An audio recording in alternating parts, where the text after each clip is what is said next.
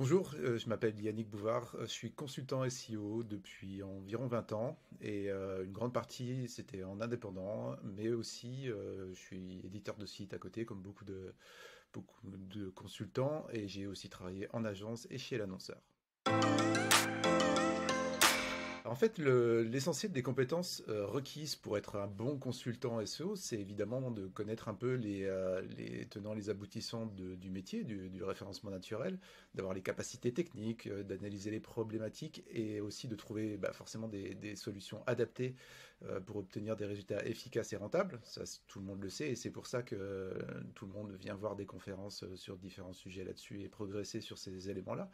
Mais en fait, on oublie que quand on est consultant, euh, on a plein d'autres compétences qui sont nécessaires pour y arriver, pour euh, durer, pour, euh, pour rester dans, le métier et, en vivre, que ce soit en employé ou en indépendant.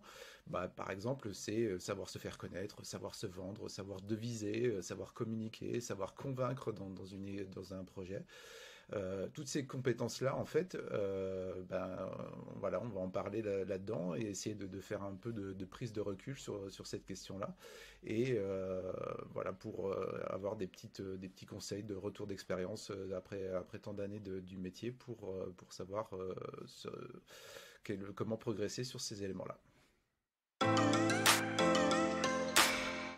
En fait, la, conférence à la base, euh, elle s'adresse évidemment à des consultants SEO et évidemment plutôt à des juniors parce que euh, c'est là où on a le plus besoin de, savoir un peu comment euh, comment progresser, comment savoir toutes ces petites choses qu'on apprend au fur et à mesure du temps et des et quelque part des mauvaises expériences. Mais en fait, ce sera pas d'un point de vue technique, donc en fait tous les tous les acteurs de la chaîne, qu'ils soient consultants dans d'autres métiers. Euh, mais à peu près n'importe quel profil qui, puisse ressembler un peu à ce métier-là, que ce soit indépendant ou pas indépendant, euh, on peut être euh, à apprendre là-dessus, à découvrir là-dessus, et en fait, principalement, plus que plus que d'apprendre, c'est de prendre du recul par rapport à tout ça et essayer de, voir là où on peut encore progresser, là où on peut encore s'améliorer sur, sur des points qui ne sont pas dans, le, cœur du métier.